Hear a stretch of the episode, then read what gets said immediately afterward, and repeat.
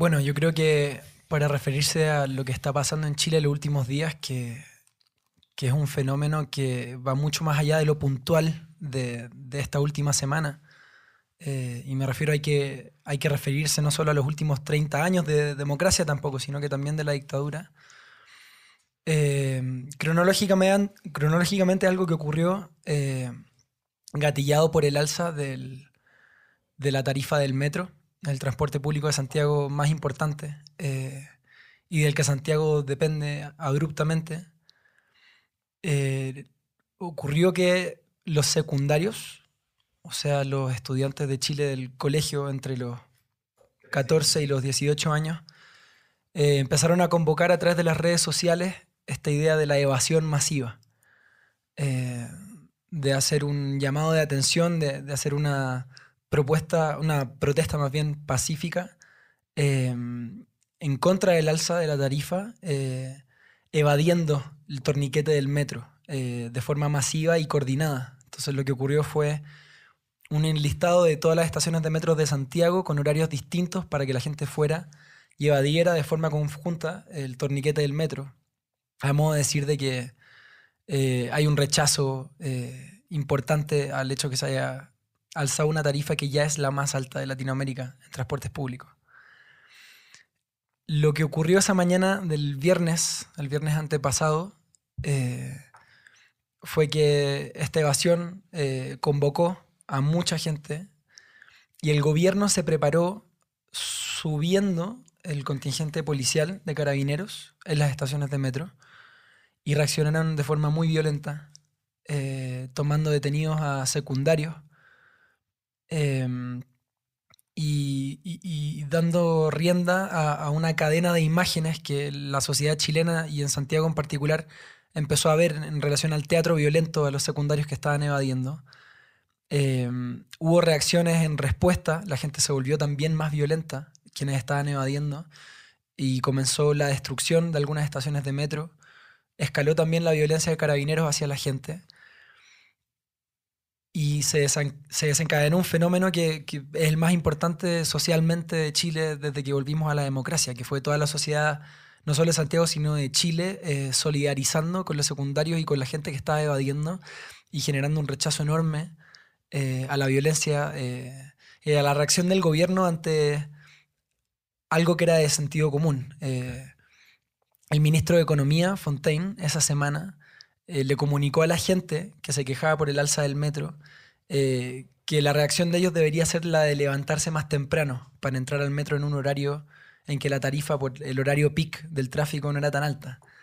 Y eso prácticamente fue una burla muy explícita en la cara de toda la gente en una sociedad donde el 60% de la sociedad chilena tiene que endeudarse ni siquiera para cubrir eh, bienes de ocio o entretenimiento, sino que para cubrir bienes básicos. Eh, la empatía escaló y esa tarde en Santiago, que fue la tarde en que yo tomé un avión para venir a Ciudad de México, eh, habían unas 20 estaciones de metro destruidas, cerraron toda la red del metro Santiago los días viernes que se colapsa por el tráfico. En la hora máxima del tráfico no había metro, estaba todo Santiago de pie caminando por las calles. Eh, en un caos total. Eh, comenzaron saqueos, comenzaron a quemarse infraestructura pública, infraestructura privada. Eh, yo iba en un Uber esquivando buses quemados en la calle y gente que como no podía tomar el metro ya estaba ocupando las avenidas para caminar, para cruzar Santiago y volver a sus casas. Y, y tomó un avión en circunstancias muy angustiantes para enterarme al día siguiente, cuando ya eh, llegué a México, de que el gobierno de Sebastián Piñera había decretado un toque de queda y sacó las militares a la calle, cosa que no había ocurrido en democracia. No ocurría desde el 87 en dictadura, que haya habido un toque de queda. Em, los hechos que han ocurrido a propósito de esa decisión del gobierno de criminalizar y violentar lo que fue una manifestación espontánea y a mi juicio y al de todos más bien, bastante legítima y de sentido común en rechazo a algo tan importante como transportarse en metro. Me refiero a que con el sueldo mínimo chileno, el gasto en transporte público en metro equivalía al 20% con el alza que estaban. Eh, que, estaban instalando. Em, y desde entonces han habido asesinatos en manos del aparato del Estado, han habido torturas, han habido montajes de carabineros bastante explícitos, que, de los cuales ya no queda ni siquiera, no es necesario especular. Hay suficiente material por el hecho de que hoy día todos tenemos una cámara en nuestra mano para darse cuenta que, eh, que aquí hubo un modus operandi del gobierno de criminalización y de buscar las condiciones para justificar el hecho que estuvieran los militares en la calle, para acallar lo que fue una manifestación bastante espontánea. Y este es el punto que, quiero recalcar, es que esta explosión ciudadana de cansancio eh, y este grito al cielo de la sociedad chilena eh, ocurrió de forma absolutamente espontánea. Aquí no hay un liderazgo en particular que haya coordinado la necesidad de que en Chile eh, se manifestara en contra del modelo, del estilo de vida del chileno, donde nuestros derechos básicos están privatizados, donde tenemos un Estado subsidiario que solo interviene en la medida en que los privados no pueden cubrir ciertas cosas. Eh, donde la única forma de acceder a servicios de calidad es efectivamente teniendo los ingresos para hacerlo, enfrentándose a un default del aparato público muy precario, donde gente muere en los pasillos de los hospitales públicos esperando que los atiendan. Y así, haciendo una analogía con eso, con todas las otras áreas, digamos, que cubren los derechos básicos de un ciudadano promedio. Eh, ha sido completamente espontáneo. Eh, y lo que uno puede concluir de eso es que es un hecho que da cuenta de, de una olla depresión que, que, se vino calentando durante los últimos 30 años y que no podía sino explotar. Insisto, sin ningún liderazgo, sin ninguna coordinación centralizada, esto fue una sociedad hastiada eh, de tener que hacer lo imposible y equilibrar un estilo de vida eh, muy violento por el modelo eh, extremadamente neoliberal de Chile.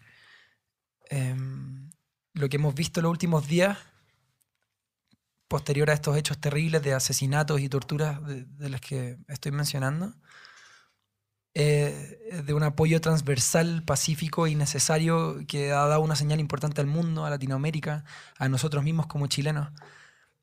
Hoy día los chilenos conversamos entre nosotros y creo que todos sabemos indiscutiblemente que nunca nada va a ser lo mismo en Chile. Todos somos distintos, no podemos volver a pensar como pensábamos antes. Este fue un cambio de sentido común eh, ligado a lo más profundo de, nuestro raciocinio, raciocinio. Y, hay que estar muy atentos, creo yo, eh, a cómo encauzar esto. Eh, ¿Cuál va a ser el Chile que va a aparecer después de este despertar social? Y cómo hacerse cargo de, una contingencia tan adversa en relación al poder económico que hay en Chile, que es el que ha definido cómo son las cosas todos los últimos años, de una clase política que, que está obligada a bajar el moño, como decimos en Chile, y, y, leer lo que está pasando y ojalá abrir un diálogo ciudadano donde podamos eh, elaborar un nuevo pacto social para Chile. Ese es un resumen ejecutivo de lo que pasó la última semana. Derecho Remix. Divulgación jurídica para quienes saben reír. Con Miguel Pulido, Michel Cisneros y Gonzalo Sánchez de Tagle. Disponible en iTunes, Spotify, Patreon y puentes.mx. Unos días de la marcha más grande en la historia de Chile, le pedimos a tres artistas chilenos del colectivo Núcleo Distante que nos ayuden a entender cuáles son las causas de las manifestaciones, cuál es la importancia de la música para las protestas y cómo hermana a Latinoamérica esta situación. Hola, mi nombre es Paz Kurt, soy música chilena de Santiago de Chile. Em, soy alguien que lleva muchos años en la música. Eh, partí eh, como cantante de jazz y después tuve, eh, fui parte de distintos proyectos musicales como Yasimodo, Tunacola eh, y ya desde hace un tiempo que, que tengo una carrera solista. Em, produje mi primer disco aquí, mitad en México, mitad en Chile. Después tuve una orquesta allá en Santiago, un poco tratando de, de rescatar el romanticismo y la humanidad de la música como se hacía antes. Em, y actualmente estoy como en, un momento de transformación artística em, donde está, digamos, como cimentándose sobre nuevas bases, mi propuesta musical, sonora, estética, em, donde sin duda pienso que se ha tratado sobre todo de abrazar mi oscuridad y también tomar mi música como una herramienta de no solamente eh, transmisión y de emociones, sino que también de, ideas y eh, acople a movimientos sociales como el feminismo. Em, y eso, mi, mi, última canción se llama, mis últimos dos estrenos de este nuevo material que sale el próximo año se llaman Pajarillo Negro y La Noche Oscura. Hola, mi nombre es Nicolás Sotomayor, soy de Concepción, Chile, una ciudad más o menos al sur. Soy músico, guitarrista de profesión, profesor de, música, compositor. Actualmente toco en varios proyectos de Santiago, donde vivo. Toco con muchos cantautores y me encuentro grabando canciones en el afán de aprender y continuar. Mi nombre es Benjamin Walker, vengo de Santiago de Chile, soy cantautor, intérprete, compositor. Eh, llevo una corta carrera de cinco años desde que publiqué mi primer disco, Felicidad, eh, y un segundo disco llamado Brotes, que me ha traído cosas muy lindas. Em, algunos, algunas incursiones por el teatro y, actuando en la televisión también, eh, además de haber estudiado Derecho en la Universidad de Chile. Así que ha sido una vida de pasadas muy entretenidas y distintas unas de otras. Hoy día me encuentro preproduciendo mi tercer disco eh, con algunas grabaciones que voy a hacer aquí en México junto a algunas colegas jóvenes eh, de mucho talento. Y en paralelo a mi proyecto solista, eh, toco y compongo en una banda llamada Hausicuta de rock alternativo y al mismo tiempo en un proyecto recién fundado llamado De Chile los Cuatro, junto a otros tremendos cantautores como Nano Stern, Magdalena Matei y Elizabeth Morris de Chile, con los que estamos eh, procurando rescatar un repertorio de, de folclore armonizado en voces en Chile que se perdió eh, debido a una desconexión eh, durante la dictadura, donde se dejó de cultivar el género. Y estamos tratando de recuperar ese lazo con el repertorio folclórico a voces que existió en Chile durante mucho tiempo. Hola, yo soy Miguel Pulido, eh, soy mexicano, pero por distintas razones tengo un profundo vínculo con Chile. Por ahí del año 2005 tuve oportunidad de estudiar un postítulo en un programa que tenía Pepe Salaquet en la Universidad de Chile, en la Facultad de Derecho. Y después distintos azares de la vida me regresaron a vivir a Santiago, en donde pasé poco más de dos años y cuatro meses. Em, tengo un amplio grupo de amigos chilenos, tengo un profundo sentimiento de gratitud por la sociedad chilena y por lo que me ha dejado, y además porque me dejaron el alma y los ojos eh, retacados de paisajes. Me di a la tarea de recorrer Chile de punta a punta, del desierto de Atacama hasta la Patagonia, y mm, eh, parece difícil de decirlo porque es contraintuitivo, eh, en ese silencio y en esa forma muy particular de comunicar del pueblo chileno, hay también una calidez que es eh, muy profunda. Cuando uno aprende a descubrir que en las pocas palabras, en comparación con quienes somos del trópico, eh, los chilenos son profundamente afectivos, pues es difícil de olvidarlo. Entonces, eso, yo no he producido ningún disco por fortuna del auditorio que no tendría por qué sufrir con mis gritos y mis alaridos. Ustedes comparten la perspectiva de que no son los 30 pesos, sino los 30 años. Y bueno, eh, ya Benjamín dice, no son solo los 30 años, sino también lo que se acumuló durante la dictadura. Sí, totalmente. De hecho, algo muy interesante, yo estuve ahí los primeros tres días de manifestación. Y ya la primera marcha grande, que fue convocada el sábado, habían papeles en la calle, panfletos, que yo no sé de dónde aparecieron ni quién lo hizo, pero la gente ya sabía que, que esto no era por los 30 pesos del metro. Hay que también me gustaría aportar antecedentes en torno a, a, cómo es que el gobierno y la gente se separaron tanto. Eh, todo este año ha sido muy violento en torno a lo, a los secundarios. Hay una situación muy tensa con el Instituto Nacional en que el gobierno simplemente fue y decretó que se podían meter en las mochilas de los estudiantes, eh, entraban las fuerzas especiales de carabineros al colegio mismo. Entonces... em, El Instituto Nacional es un colegio público emblemático en Claro, Santiago, Sí. para que se sepa. Muy importante. Y, y la verdad es que ya viendo eso, como que la violencia que antes venía como del aparato comercial, digamos, que ya era... Es terrible tener que pagar el pan con crédito.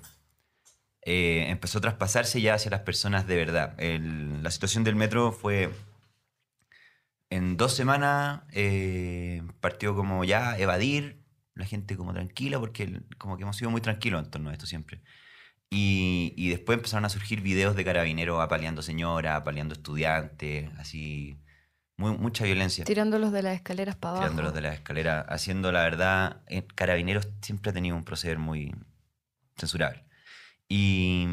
Por decirlo O sea, claro, o sea, hasta, hasta ahora también es súper importante aclarar que cualquier tipo de marcha en Chile, cualquier manifestación, ya sea ecologista, eh, no sé, Feminista. feminista, eh, estudiantil, porque tuvimos esta, la revolución pingüina hace años, eh, siempre como que la represión ha sido algo como un modus operandi eh, ya perpetuado a través del tiempo después de la dictadura y hasta ahora, o sea, como eh, era algo también como súper esperable que eh, ese fuera, eso fuera lo que pasara, ¿no? Como Claro. que llegaran los carabineros, y, pero de algún modo algo pasó esta vez que la gente eh, no, no quiso como seguir en, en- en esta dinámica, ¿no? Como, eh, y, y- fue aumentando cada vez más, o sea, lo que dice el, eh, el Benja, que esto es como una olla a presión y que finalmente lo, lo de los, eh, la evasión es como la guinda de la torta también, como decimos,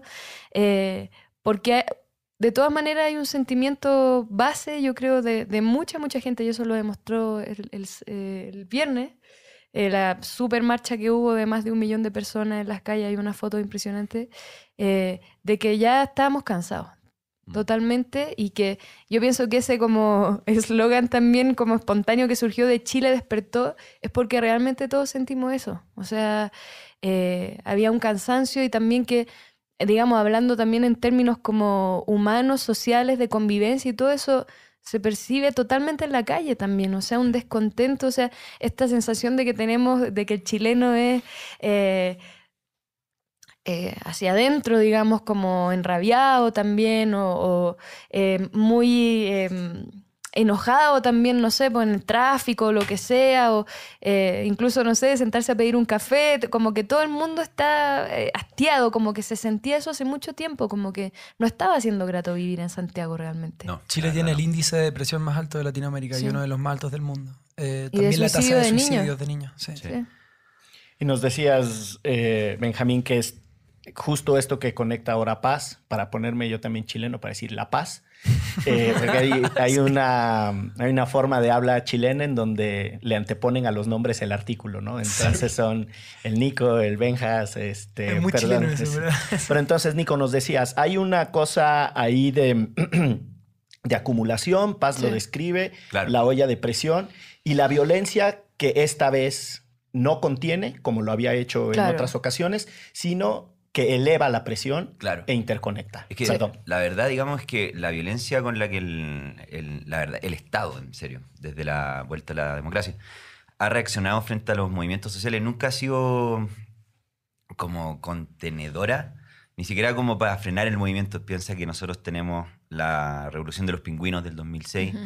Después Para, los mismos para quienes escuchen esto, perdón, eh, la revolución de los pingüinos es por el uniforme que usan los estudiantes Claro. secundarios. Claro. Muy, muy mandatorio. Sí. Eh, después, esos mismos chicos fueron la revolución estudiantil del 2011. Eh, después de eso han venido. ¿Qué otros movimientos? O sea, Mi problema es tu problema, que fue como el 2015. Lo de la AFP. Lo de la AFP. Después tuvimos el paro de profesores que duró un mes y terminó con los profesores pagando el pato de. Les hicieron descuentos por irse a paro. Imagínate, todos los profesores de Chile parados un mes. eventualmente todas las áreas que están directamente relacionadas con, con los servicios básicos han tenido sus propias manifestaciones en los últimos Sí. años. Bueno, y- Las estudiantiles han sido las más visibles por, por la energía propia de o los secundarios o de los universitarios en el caso del 2011. Claro, no. Pero esto ha sido una, una escalada igual de, de generaciones que, que tienen sentidos comunes distintos. De Claro. hecho, perdón, hace poco también hubo un recorte tremendo en cultura. Sí, po.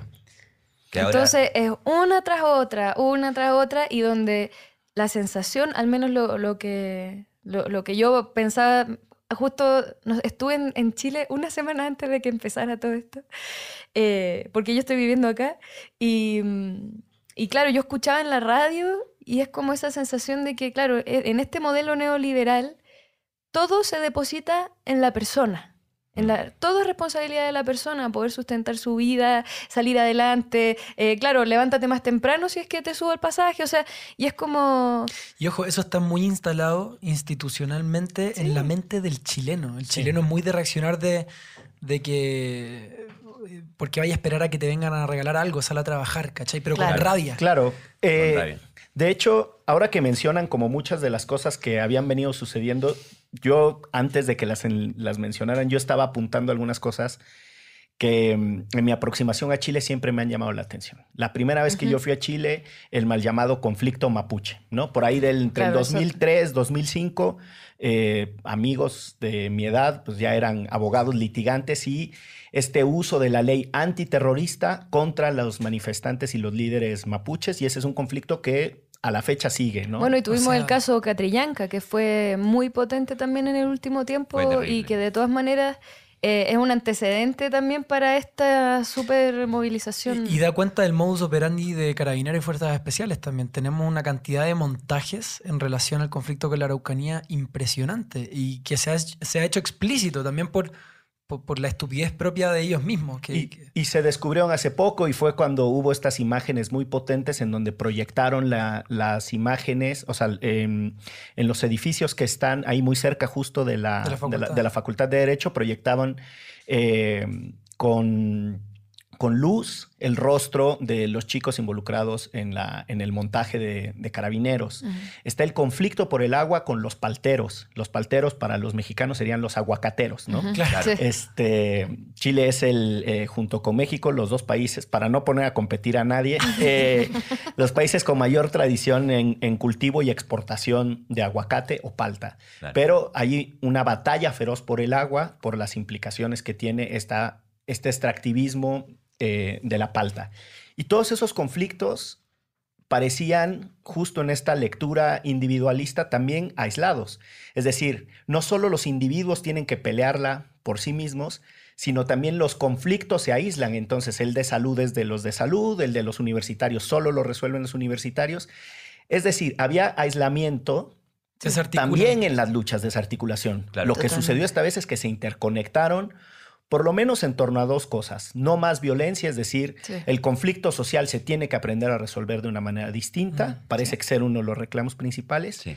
Y el otro reclamo es este modelo que aparentemente, porque sacó a mucha gente de la pobreza, tiene que ser bendecido, no se lo tragan, ¿no? Hay mucha gente que en realidad vive con, o sea, la- el costo en la calidad de vida por la supuesta salida de la pobreza es muy alto. Sí. Sin embargo, hay sectores que sí abrazan esta idea. ¿Qué falta para que esos sectores despierten? ¿Hay algún sector de Chile que no despertó? Yo Que sí. la palabra. Yo creo que los sectores que no abrazan esto no es que no estén despiertos. Eh, de hecho, te diría yo que los sectores acomodados, que son los que más eh, respaldan este sistema, en Chile son los únicos que tienen conciencia de clase. ¿Cachai? Entonces, se saben, eh, se saben con la plata, se saben con los medios de producción, se saben con las comodidades y con los privilegios, y no los quieren compartir son los sectores son los sectores que también se meten en la política. En su mayoría, casi todos los políticos, sí, casi todos, vienen de ese sector. Bueno, ojo, ojo, porque yo siento que también existe como dentro de esta élite, como gente que, que es como que, que heredó esa riqueza familiarmente, pero también hay mucha gente que en este modelo neoliberal se ganó ese lugar. ¿Se entiende? Sí. Como, y ellos eh, defienden, Disputó ese espacio. claro, defienden mucho eso, o sea, como, oye, eh, esto yo lo construí y esta es mi casa y esta es, como yo hago las cosas. En el fondo, no sé cómo explicarlo, pero yo siento que muchos se jactan de eso, o sea, como, oye, gánatelo tú. El Yo sistema, hice mi tiene, trabajo. O sea, el ojo. sistema tiene porosidad, alguien se cuela, pero yo supongo que por más que alguien se cuele y haga su casa con su propio esfuerzo, no tendrá las acumulaciones de riqueza que Nico describe. Es decir, los dueños No. del país siguen siendo los mismos desde Pero lo hace defienden Es igual. verdad. 150 años. No ¿no? olvidemos que Sebastián Piñera es un presidente democráticamente electo con un gran porcentaje de gente que abra- abrazaba también eh, aquello que defiende el sector de derecha en Chile. Eh, y uno no puede sacar la conclusión de que ese 50% más uno de la sociedad chilena es toda la clase acomodada y por eso vota por la derecha. Hay muchos sectores populares que Sí, abrazan la idea del Piñera. esfuerzo y, y de, y de que efectivamente, hay que decirlo, hay familias, no sé, cuyos padres nunca fueron a la universidad, que son primera generación universitarios. eh, Claro que, que Piñera favoreció mucho también esto de las pymes y digo como que O sea, el- claro, el modelo como de la transición, Sí. concertación derecha, como, Claro. como de centro, centro-derecha. Igual hay que, a la hora de, to- de- de tomar en cuenta lo que tú estás tomando en cuenta, asumir que del, del padrón de todo lo que es la población que puede votar, Piñera ganó por un 25%. Es verdad. Pero no obsta de que no podemos dejar de dar cuenta que hay sectores importantes de la clase media que, que abrazan o abrazaban el modelo. Sí, Yo ¿no? insisto Y en que hay populares que, también, hay ¿no? que reevaluar todo. Sí, no, porque- y, y- y perdón, y, y como descentralizando también la cuestión, o sea, también se sabe que en regiones, también es, es la, es como, sobre todo en el sur, hay Mm. mucha gente de derecha. Sí. O sea, no, no sé cómo se explica ese fenómeno, pero digamos, eh, sí, y, y- y también yo eh, conozco mucha gente que en el fondo para ellos la dictadura y la existencia de Pinochet fue como la salvación de sus negocios, de, y que hoy es la gente que en el fondo está en el poder, ¿me entendí? Entonces, No, no sé. Me encantó porque apenas eh, salió el primer me entendís, porque ahí también es la otra, han estado hablando en un español muy neutral, me, Sí. me tienen sorprendido. ¿eh? No, pero es que estamos obligados. Si, si es que Sí. habláramos con la rapidez y los modismos que solemos ocupar, nadie entendería este podcast. Sería Sí, como en catalán. Así que, Exactamente. por el bien de la audiencia. Eh, yo creo que esto que describen desde mi propia experiencia personal, yo pasé muchos años en el norte de México, ahí estudié en la universidad y después me quedé un año a vivir. Y mm, es una de las cosas que logra este mm, protocapitalismo, que no alcanza en nuestras regiones a ser el capitalismo con movilidad social de Estados Unidos, en donde de repente emerge un nuevo multimillonario que se hizo de la nada por la innovación, qué sé yo, Bill Gates, este, el muchacho este de Facebook o quien ustedes quieran, ¿no? Eh, que inventan, incluso hay mexicanos que fueron allá y pusieron negocios, el Pollo Loco, Tacoín, que son grandes emprendedores y tien- tienen fortunas que jamás hubiesen tenido en México. Entonces, sin defender el capitalismo de Estados Unidos, que tiene sus propias eh, cosas que censurar, muchísimas, pero el nuestro está una etapa antes. Es decir, es un protocapitalismo en el sentido de que son las mismas familias las que acumulan y se rotan la punta de la pirámide. La movilidad social Pero- es muy aparente. sí. Pero Sí. el- ideológicamente sí mandan un mensaje de decir, estas familias lo tienen porque lo han trabajado. Claro. Tu familia lo que tiene que hacer es trabajar mucho. claro. Y el aparato ideológico somete. Yo cuando vivía en Monterrey, viniendo de discusiones más del centro-sur del país, me sorprendía cómo los sectores populares defienden la cultura del esfuerzo con la fantasía de que algún día van a ser tan ricos como el dueño de la empresa para la que trabajan. Claro. Hay un romance con la fantasía de, eh, pues mi hijo sí va a ser dueño de su propia empresa. Es ideológico. Y es ideológico, ¿no? Hay, Claro. hay, hay un discurso que distorsiona la realidad. En ese sentido, se convierte en Que ideológico. es una buena explicación de lo que pasa en Chile. Y Claro, justo, hecho, Claro. justo muy allá iba. ¿no? Yo creo que esos son parte de los paralelismos hasta que, pues, algo sucedió, ¿no? Ha- Habrá gente que diga dos millones de manifestantes no son muchos hasta que sepamos cuántos hay en Chile, porque tienen un drama ahí con el censo que no se, pudi- no se pudieron contar. Oye, sí. Dos censos seguidos. Solo, solo Guatemala y Chile no se han contado en el continente. eh, es una particularidad, pero bueno, supongamos que haya 20 millones de habitantes. Supongamos. Digamos. No deja de ser el 10% manifestándose. Quiten a las personas adultas mayores, mayores y a los A niños, los niños. más los que de- en verdad no podrían haber ido porque tenían que cuidar a alguien de salud, etcétera. Es un proxy muy potente del nivel eh, de inconformidad popular. Claro. Nico, tú encontraste un dato que hablamos hace poco de, de un estudio que indicaba que se necesita alrededor de un 3%, por ejemplo, de, de porcentaje de un, de sector de, la población, sea de una ciudad o algo, para instalar un tema de contingencia como en, en tabla. Y no solo en- instalarlo, sino que eran dos estudios que hicieron en una universidad de Estados Unidos, en torno a, a- a eventos como revolucionarios en países a lo largo de los últimos, no sé, 20 años, digamos. Y terminaban por concluir que con un 3,5% de la población movilizada y empatizando con, ¿Alguna causa? claro, con alguna causa, la clase política terminaba cediendo. También hablaban de que los procesos pacíficos tenían un 25%, creo, más de éxito que los procesos violentos en torno a, a- a peticiones. Y mm, bueno, me result- resulta muy bueno porque en Chile justamente y estamos hablando de un porcentaje muy alto. En Santiago O sea, era un- Santiago es más del 20% de la población de Santiago en la calle. Claro. Más eso- del- o sea, si demasiado. necesitas solo un 3% para que hacer que un tema sea Claro. contingente, acá no había ni siquiera 10, más del 20%. Sí.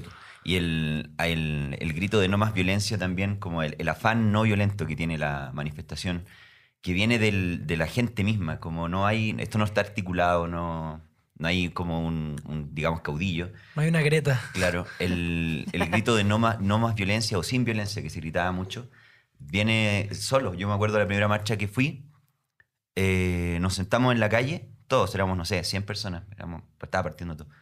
Y las fuerzas especiales estaban a 200 metros. Y típico, tú veis como la figura, el así prototipo del, del encapuchado, como el, el que rompe las cosas, el que tira las piedras, estaba frente a nosotros. Y ese prototipo de, encapuchado decía, chiquillos, nos vamos a sentar en la calle y vamos a avanzar sentados de a 5 metros. Porque no queremos violencia. Y me impactó porque la verdad es que ese tipo yo lo decía como, bueno, ya generando un, un prototipo y un prejuicio incluso. Yo decía, este es el cabro que tira las piedras. Y este, este Claro. mismo está diciendo como, vamos sin violencia. Y empezamos a avanzar sentados todos con las manos arriba. Y mm, ya cuando estábamos como a 50 metros, Fuerzas Especiales nos tira tres lacrimógenas y después se nos vienen encima. Entonces, a pesar de que el, el- el gobierno, el- los militares y la Fuerza Carabineros ha sido muy violenta, la gente sigue eh, insistiendo en el punto de la no violencia. Al Claro. punto que comparten con algunos carabineros, se abrazan en cosas que después ya como que dentro de los manifestantes se torna un debate, como corresponde abrazar a los Sí, militares. fue una discusión muy Sí. fuerte, ¿no? De Claro. después de todo lo que habían hecho, ¿por Sí. qué abrazarlos? Sí, Bueno, pa- para, para la gente que, que no está muy enterada, igual yo, yo pienso que es súper importante aclarar que siempre dentro de las marchas por, por cualquier tipo de, de protesta en Chile eh, están estos enc- encapuchados que son los que destruyen cosas, tiran piedras, etc. Y que siempre también los medios de comunicación se han encargado de eh, dar una visibilidad mayor a la, a la destrucción que al, al movimiento eh, que, que la mayoría de las veces es pacífico y que está eh, como defendiendo eh, en todo su derecho, digamos, la causa que quiere defender. Claro. Eh, entonces, claro, existe ese estigma y ese prejuicio y que también yo siento que ha sido muy, brut- muy brutal el hecho de que justamente, bueno, hoy ya estamos como, eh, como en el segundo discurso del gobierno, pero el primero fue, eh, yo siento que apelar totalmente como a la memoria así negra de nuestro país y hacer exactamente las mismas cosas que sucedieron en dictadura. Claro. Entonces, yo siento que, eh, claro, eh, tal vez como el, el razonamiento de ellos fue como, oye, vámonos con todo de una eh, para que la gente se asuste y no salga. Pero justamente porque apelaron a esa cuestión tan profunda que hasta el día de hoy le duele a Chile, todavía hay detenidos desaparecidos y etcétera, em, como que hubo una respuesta como no. No podemos tolerar que esto suceda otra vez. No, no, no. Y todo, cuando se anunció como estado de emergencia, toque, toque de queda, yo siento que salió como desde el fondo de cada uno, así como eso, no, no, no. Y la gente salió y como que se refo- reforzó lo pacífico. Y increíblemente, o sea, maquiavélicamente, después de esta marcha pacífica, la más grande de la historia de Chile, hoy el gobierno y toda la gente como de, de derecha y, y que en el, y que en el fondo ellos en principio dijeron, estamos en guerra y todos dijimos no, ahora ellos dicen, eh, oye, qué linda estuvo nuestra marcha pacífica, ahora estamos todos bien, volvamos a la normalidad. Pero- Entonces han sido de verdad dos discursos violentísimos y que ahora, claro, el desafío para la gente que está ahí en las calles y, bueno, y nosotros, al menos de lejos, como tratando de, ayudar como sea, porque también eh, sucedió que hubo una censura total de los medios también y, y sentimos en un momento una responsabilidad nosotros desde el gremio de los músicos de poder eh, visibilizar lo mayor posible. em, digamos, todo lo que estaba pasando y que no se mostraba en los medios, que son justamente estos videos, eh, y de montajes también. Po. O sea, todo esto de incendio y todo que normalmente hacen los encapuchados, poco a poco se va eh, como revelando que en el fondo no eran los encapuchados. De Eh, hecho, hablando de montaje, la esquema de las estaciones de metro el viernes, el viernes que el Benja se fue, eh, fue muy, muy particular porque de 9 de la noche a 1 de la madrugada el gobierno mandó la orden de acuartelar a carabineros. Eso significa que sacó a todos los carabineros de la calle. Eh, esto, esto consta, esto es real, no es un dato mentiroso porque empezaron a circular muchos audios de carabineros que le eh, mandaban a su familia, diciendo como nos mandaron a cuartelar, vamos a salir con todo después, como cuídense, quédense adentro. Y en esas horas de acuartelamiento de la noche, como, como quien dice casualmente, se quemaron casi todas las estaciones de metro que se quemaron en todas estas protestas de manera prácticamente simultáneas. Entonces, la Ojo, población... en toque de queda, la gente Sí, está po. en sus casas. Los únicos que están resguardando la vía pública son militares y carabineros que están acuartelados. Claro, entonces no había nadie en la calle. No había nadie. Eh, de hecho, esto fue el toque de queda, fue con el estado de emergencia al tiro. ¿O estado de El primero sábado. el estado de emergencia, según yo. El sábado, porque el viernes no fue, no hubo toque de queda. El viernes fue Claro. la noche acuática. Pero la gente no estaba con afán de quemar porque la gente estaba volviendo a su casa. Por ejemplo, gente que, digamos, no sabría cómo decirlo en términos de Ciudad de México, pero eh, hay una comuna muy popular donde la gente vive y se mueve como a, digamos, Providencia, Las Condes. Bueno, a es como la, la zona periférica Claro. y a la Sí, zona... las, pe- las periferias. Claro. la periferia. Esa gente tiene que moverse en transporte público dos horas. Y la mayoría de esa gente quedó atrapada a las 4 de la tarde en, digamos, las En el sector donde trabajan. sí. Claro, a las 4 de la tarde se cierra la, la línea 1 del metro. Eh, y el taco para bajar era... El una tráfico. eso, el tráfico. era impresionante. Yo me Taco en senté- Chile es tráfico. Claro, yo me senté a ver una micro en la que iba. Me fumé tres tabacos y esperé 25 minutos y la micro avanzó 40 metros.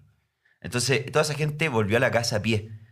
Y era mucha gente. El, el, digamos, el- el- la población flotante de zonas como Providencia va en torno a los 2 millones de personas. Entonces, eh, la verdad es que no estaban las condiciones para No ir a andar cuadra. quemando metros. No cuadra. No cuadra. Y así muchas cosas no Perdón, yo, yo quería agregar una cosa más a propósito de tu pregunta de antes acerca como de, de estos sectores que, que no están hasta ahora avalando, digamos, todo lo que está pasando.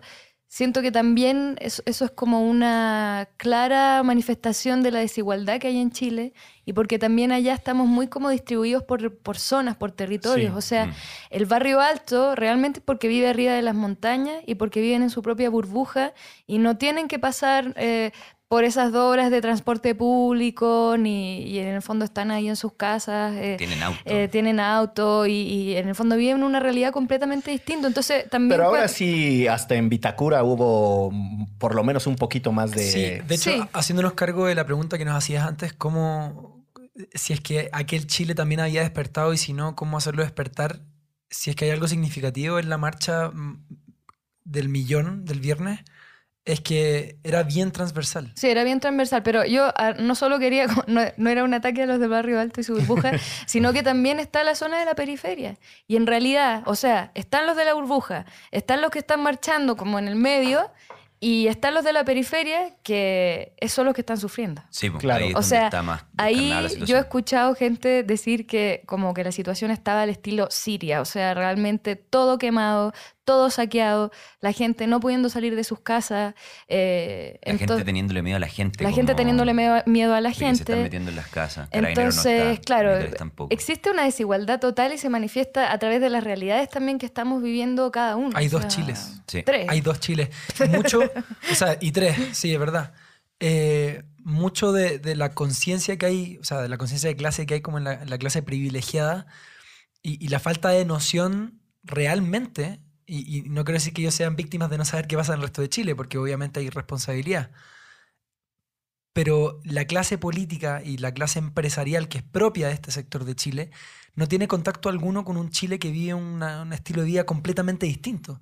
Hasta el punto en que cuando tú te vuelves un tecnócrata que está involucrado en el desarrollo de políticas públicas y etcétera, tú no encarnas las contradicciones y las distorsiones que vive el chileno a día a día y tus políticas públicas no pueden sino ser un fracaso en términos de no dar cuenta Claro, de, están disociadas absolutamente de la realidad de las personas. Eh, y, y- y puede que incluso haya muy buenas intenciones de parte de, alguien que se cría en esos privilegios y que, y que está involucrado en desarrollar algo para Chile, pero está en la disociación de un Chile versus otro eh, que es imposible que, que- que conecten, que hagan Bueno, clic. y para qué decir también entre Santiago y, y Y otras regiones. regiones. Regiones, o, ¿no? sea, O sea, somos un, un país muy centralizado. Muy centralizado. Sí. Quienes, largo también. Quienes escuchen esto y sepan poco de Chile, dos datos. Uno es ese.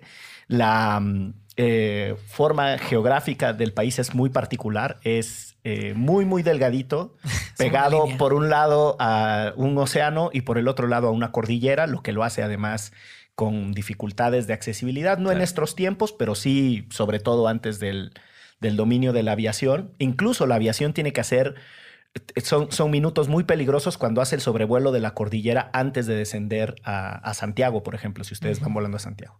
Pero la otra particularidad eh, del país es que es un país administrativamente centralista, es decir, Sí. no es un país federado. Por eso han escuchado que hablan de regiones, porque lo que está fuera eh, de la capital son las regiones, tienen números, yo nunca me los pude aprender. Yo tampoco. Eh, solo sé que dicen, no, la octava, ¿no? Pues no sé, para mí esa era una cadena de televisión, no, No una región, pero... eh, y eso, eso le da particularidades. Sí. Déjenme volver a una cosa que me parece contundente de este fenómeno que se está viviendo. Eh, han insistido en el tema de la transversalidad o la interseccionalidad de las luchas, cómo se conectaron, eh, la espontaneidad que ha tenido, eh, el proceso de acumulación, etc. Y eso eh, me lleva inevitablemente a pensar en la música, que es además lo que ustedes hacen, como uno de los elementos centrales de lo que por lo menos en los videos hemos visto. Eh, hay un, un video, bueno, hay muchísimos videos extraordinariamente conmovedores con canciones principalmente de Víctor Jara, eh, pero hay uno que a mí, de verdad que lo, lo vi el viernes y me, me puse a chillar un poquito con la canción de los prisioneros del baile de los que sobran. Eh, y entonces son un montón de ejecutores a guitarra, como bien podrían haber sido ustedes. Los imagino fácilmente eh, a ustedes ahí ejecutando. Y yo le contaba a Russo que a los, a los recitales, a los conciertos que yo fui en Chile, nunca había a la gente brincando, salvo una vez en uno de Jepe y eran unos muy jovencitos. O sea, como que la aquí uno va a un concierto de Café Tacuba y es una locura. En el, me refiero a la Ciudad de México. En el resto Claro. del país quizá no es la misma intensidad. En estos videos de los prisioneros, ver a la gente brincando en las calles, tocando la guitarra, esa espontaneidad, insisto, es impensable no asignarle un rol fundamental a la música. Y Russo nos quiere preguntar, ¿qué música se escucha en las protestas?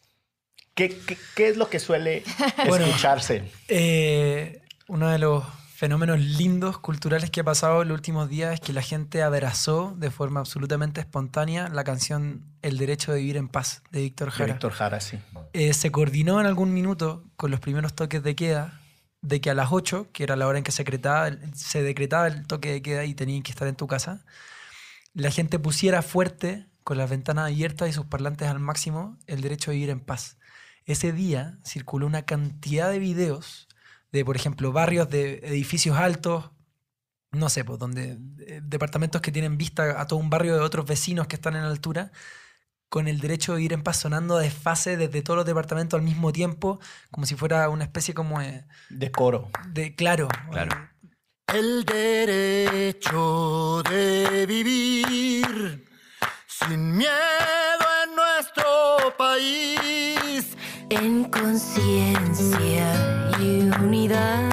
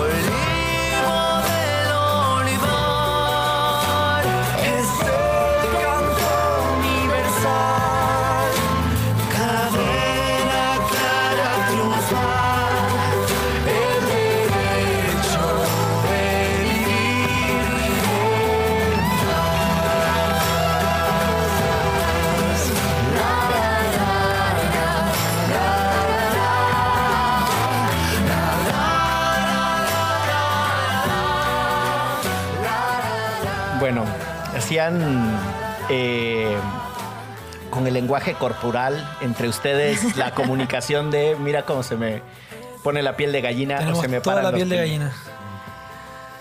¿Qué, les, ¿Qué sienten? ¿Qué, qué les, ¿Qué les revienta en el alma? Bueno, esto, para que se sepa, fue publicado hoy domingo, eh, momentos que estamos grabando el podcast. Eh, es una manifestación de lo que venía diciendo Pass of the Record, eh, de la articulación en la que nos vimos en la necesidad de levantar desde el gremio de los músicos, donde realmente siempre hemos estado, o por lo menos en la experiencia de los últimos 30 años, muy desarticulados, cada uno a cuenta propia. eh, respondiendo mucho al estilo de vida chileno, cada uno valiéndoselas. Eh, con Paz, cuando llegamos acá, eh, tuvimos la idea como de juntar a, a los músicos chilenos que estábamos en México para dar un mensaje de apoyo a Chile y se armó un grupo de WhatsApp de, de 20 músicos chilenos que estábamos acá. Eh, Mon Laferte, entre otros, y nos dice, chicos, esto tiene que ser con todos. A este chat agreguen a todos los que se les ocurra. Hoy día es un grupo de WhatsApp de 250 músicos chilenos, donde están todos los más emblemáticos y donde han salido iniciativas como la canción que ustedes están escuchando ahora, que es una reversión del derecho a vivir en paz de Víctor Jara.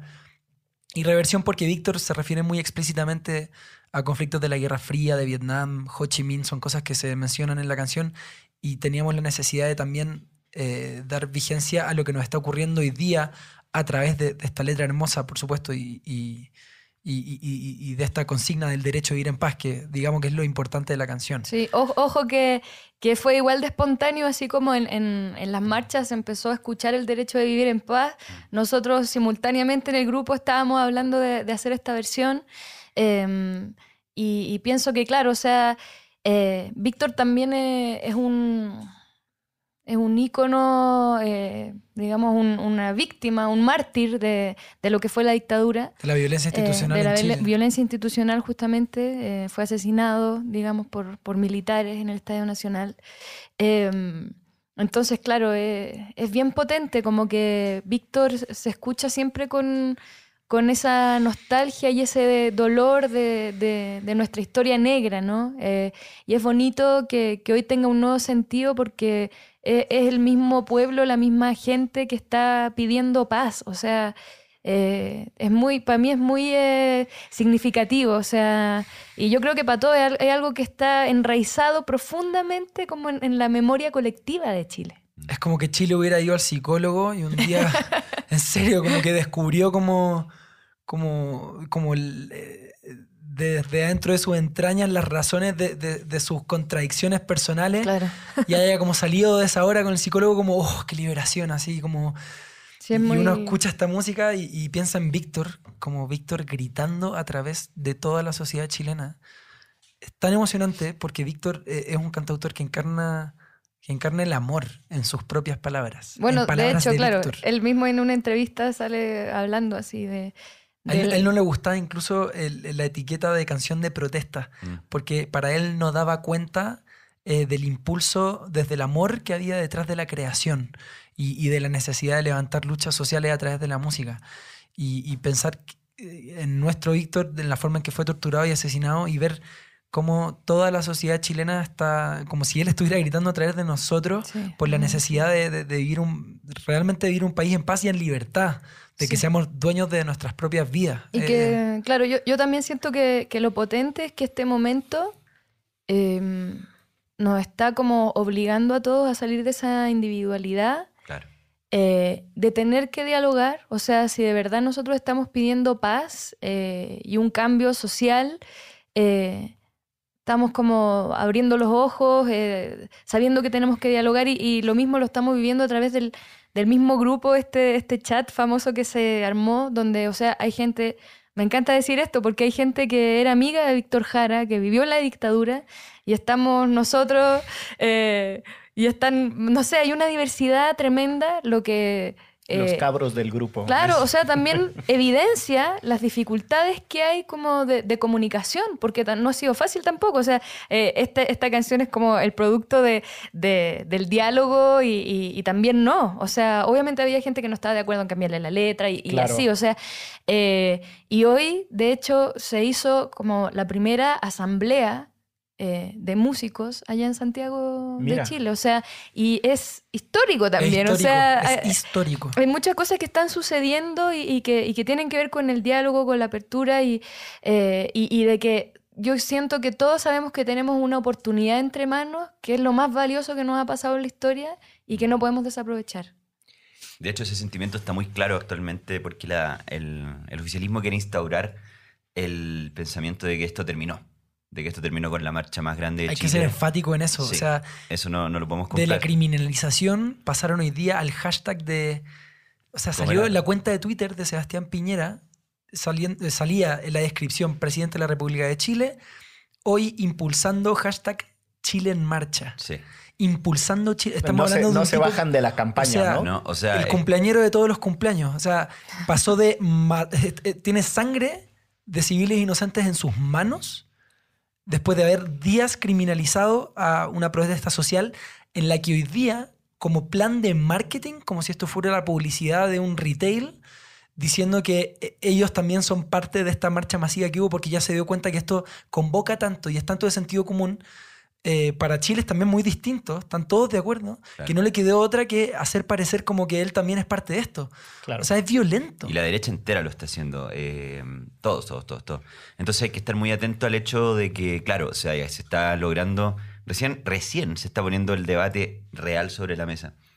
Eh, algo que antes no pasaba, ponte tú, que es la idea de que hay que tener una nueva constitución.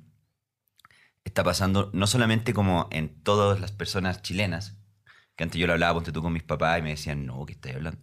Y ahora políticos tanto de oposición como de oficialismo están diciendo como urge la idea de, de- de hacer una nueva constitución. Hasta el candidato perdedor ya se subió también, ¿no? O sea, todo el mundo está subiéndose. Por eso hay que estar muy atento a esto porque eh, Piñera sacó el toque de queda. eh, quiere retomar la normalidad porque sabe perfectamente que el, el- el horario de trabajo y la pega te, te desarticula por, por completo. Eh, el, el lunes llegan los veedores de... De, De la Bachelet, de la la ONU. De Chile. derecho de la. ONU. Claro. Y, y en dos, no, en tres semanas tenemos La COP25. COP y luego la PEC. Por el cambio climático. O sea, Claro, en Chile. O sea, Piñera está. Quiere, quiere volver a la normalidad y se está subiendo al carro de la victoria. Y la verdad es que no hay victoria para el pueblo chileno todavía. O sea, que a nadie le quepe duda que de esto, además de necesariamente abrir un proceso, ojalá constitucional nuevo, por un nuevo pacto social de Chile, tiene que haber un juicio a Sebastián Piñera por haber encabezado eh, un aparato, eh, una maquinaria estatal eh, que tiene vidas inocentes en sus manos. O sea, Tiene responsabilidades el señor Sí. y Sí. ahora se quiere poner de, de cabeza del proceso de transformación. Claro. Déjenme eh, un poco como provocación decirles, eh, hasta hace poco era la, la roja lo que unía a los chilenos, ¿no? Este, la fantasía, porque hasta los que no eran futboleros se sentían ahí como inspirados en esta idea de que no estábamos acostumbrados a ganar, siempre lo perdimos todo y ganan dos Copas Américas seguidas y en las dos le ganan a Argentina. ¿Qué más podía pedir el pueblo chileno? Insisto, aunque no fuera futbolero. Pero hay otra conexión más profunda con América Latina hoy, más allá de la frivolidad del fútbol eh, y de, la, de los arranques de nacionalismo que en todos los países generan. Y es estas protestas que hoy están en Chile los conectan de una manera distinta con América Latina. ¿Cuál es su sensación precisamente de cómo este fenómeno los regresa, los reconecta, les tiende puentes, los hermana con el resto de las realidades del continente? Yo te diría que desde hace mucho tiempo viene como un discurso de parte de la clase política chilena de, de Chile, el jaguar de Latinoamérica, el, el Ferrari de Latinoamérica. De hecho, dos semanas antes del estallido social, Piñera va y declara, Chile es como un oasis de democracia. En este caos En latinoamericano. este caos latinoamericano, mira lo que fue a decir. Y, mm, y con esto que tú estás hablando, yo creo que está tan loco lo que está pasando en Latinoamérica, porque en efecto está muy, muy loco. En, en Brasil, lo de Bolsonaro, eh, hay un derrame de petróleo que gobierno no se está haciendo cargo. La quema de la Amazonía, De la Amazonía. el gobierno no haciéndose cargo. Bueno, la mil- militarización también de, de Sí, las calles. En Y Bolivia. en, en Uruguay un intento de militarización también medio absurdo que también sacó a Sí. toda la gente a la calle. sí, Bolivia. En Bolivia que están súper complicados con la elección de Evo y, y bueno, eh, los antecedentes hacen pensar que algo trucho pasó, algo más o menos oscuro. En Argentina están en elecciones y está... Hoy Hoy. mismo. Hoy mismo. Entonces, eh, esta situación, claro, como ojalá ponga al pueblo chileno siempre como muy subido en el pony de, de eso, el único país que funciona en este continente bananero. Eh, ojalá que nos baje como a- al nivel de decir como, loco, este continente está craquelado por su historia y, y la verdad es que hay que saber sentirse parte de eso y, y ojalá, hermana, no, ojalá termine en lo que tú dices, porque históricamente no ha sido así. hay un peso en, en la forma de- del proceso de elaboración de las naciones y de los estados latinoamericanos, eh, donde tenemos comunes denominadores innegables y demasiado potentes, eh, que se traducen, creo yo, en clases políticas eh, muy cerradas, que tienden muy pocos puentes de diálogo con la ciudadanía, que generan un proteccionismo entre ellos, que daña mucho eh, la institucionalidad democrática o la pretensión de realmente tener una democracia efectiva y que no sean formales. Veo esto, veo lo terrible que, ocupó, eh, que, ocurrió en Chile los últimos días a modo de- de violencia institucionalizada, pero veo la reacción de la gente, veo ese millón y tanto de personas en las calles de Santiago y siento esta olla de presión no solo chilena, hay, hay un tema del modelo político que incluso va más allá de lo latinoamericano, como podemos podemos ver la, institu- la, insti- la institucionalidad de nuestras democracias hoy, casi 2020, como algo, como algo ad hoc al, al- al tipo de, de empoderamiento social que hay hoy día, el tipo de capital cultural que ya tienen todas las sociedades. Eh, eh, la dicotomía derecha-izquierda sigue haciendo sentido. Son preguntas que me hago. Eh, eh, ¿Cómo nuestra institucionalidad puede efectivamente encauzar eh, la forma en que el individuo está constituido hoy, el 2020? eh, donde la tecnología y el desarrollo cultural y social avanza mucho más rápido que nuestras instituciones. Porque, bueno, el derecho, tú bien sabes, como que siempre llega tarde a los fenómenos sociales.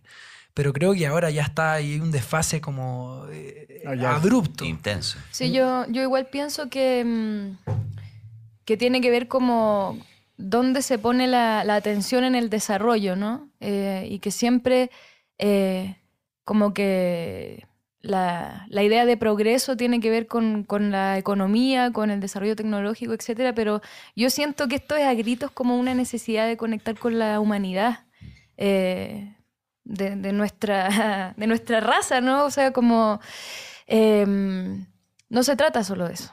Eh, necesitamos como eh, conectarnos, eh, vivir en una sociedad como más hermana también.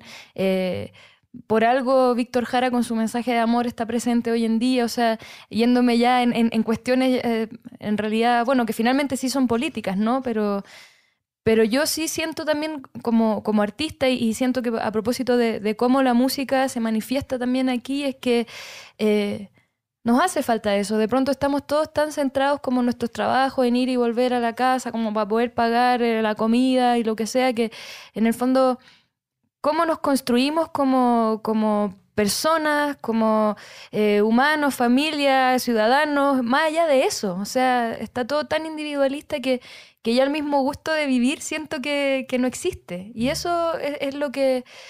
eh, lo que siento que, que se está manifestando hoy, o sea, en- en dentro del marco de toda esta, estructura que desde la constitución se puede mejorar, yo sí siento que, o sea, al menos a nivel eh, chileno, que es donde yo más conozco, evidentemente, eh, sí tenemos serios problemas en, términos como el desarrollo de, la cultura, del patrimonio, eh, y, que, y que son cosas que yo siento que sí entrelazan, digamos, como la humanidad, la, emocionalidad, todas estas cosas que son importantes de nuestra humanidad y que se olvidan.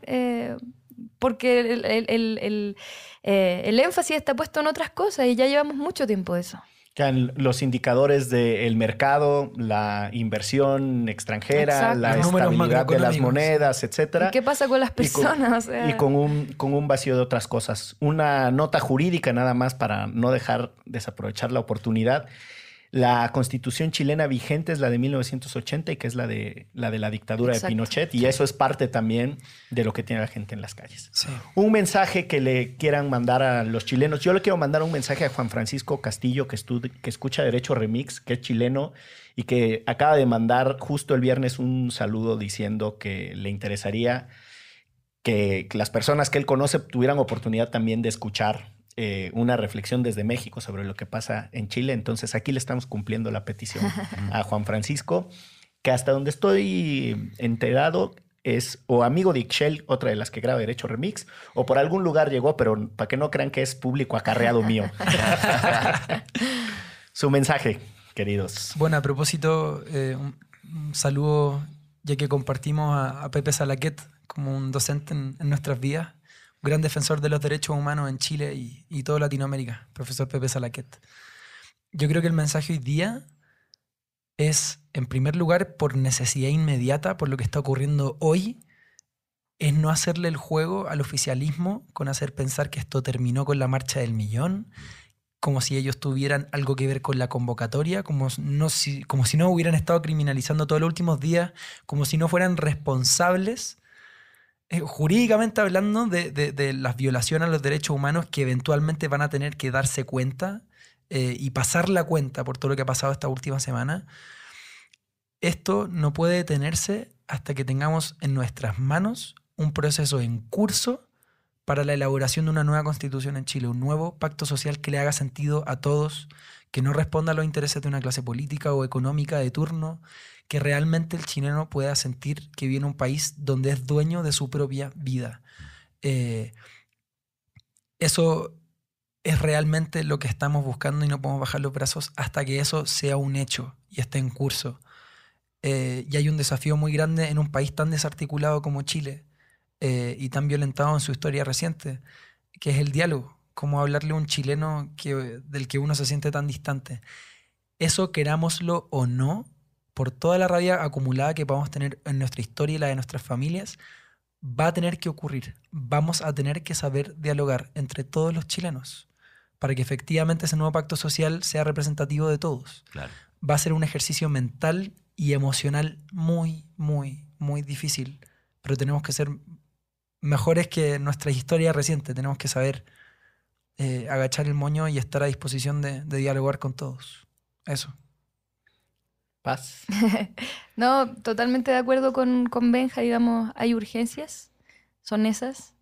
Eh, solo rescatar que, que hay una palabra que ha como salido mucho en las marchas, en, los- en las eh, pancartas, digamos, los hashtags, y, y es la dignidad. O sea, aquí no se está luchando por, por algo ambicioso, sino algo, un, un derecho básico que es la dignidad de la gente. Eh, no olvidar eso, eso eh, creo que, que es muy importante en este momento y, y dignidad siento que también eh, est- está en, va hacia, hacia esto que nombraba Benja, pero también repito un poco lo que estaba diciendo antes, que siento que, que la gente queremos vivir, queremos... en Chile hasta hace poco nosotros como desde la cultura teníamos esta lucha así de que las ambiciones de la gente en Chile de pronto se habían transformado en qué, en qué carro tenías, en, en tener la parrilla para hacer los y ver los partidos de fútbol, o sea... Chile despertó y, ese- y esa frase surgió de nosotros mismos porque eh, eh, realmente sentíamos que estábamos dormidos. Entonces, eh, yo lo uno con eso también, como vivir una vida digna, eh, no solo en términos económicos, sino también de, de la expresión del espíritu, de la humanidad, de las emociones y, y sentirnos realmente humanos. Si no, no, no entiendo para qué uno está en este planeta Tierra si no es para como disfrutar la vida en- en todas sus dimensiones. Claro. Te dejaron cerrar.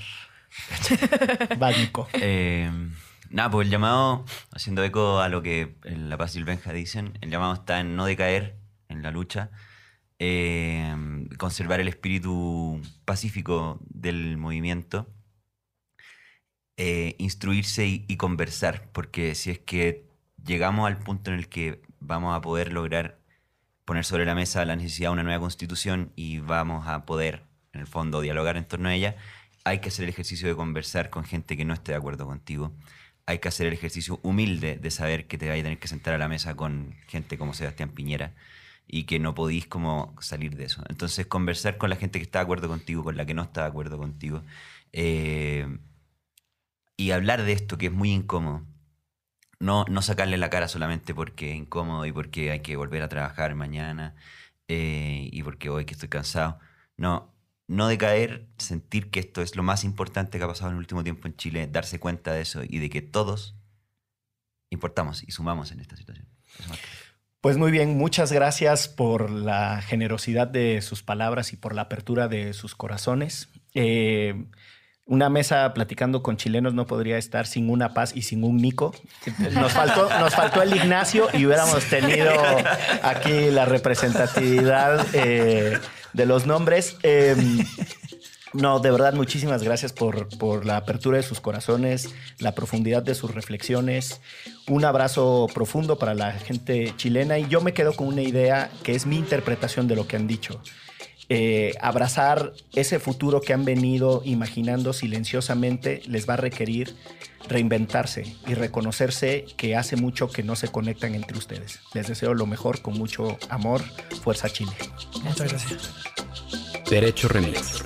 Divulgación jurídica para quienes saben reír. Con Miguel Pulido, Ixchel Cisneros y Gonzalo Sánchez de Tagle. Disponible en iTunes, Spotify, Patreon y puentes.mx.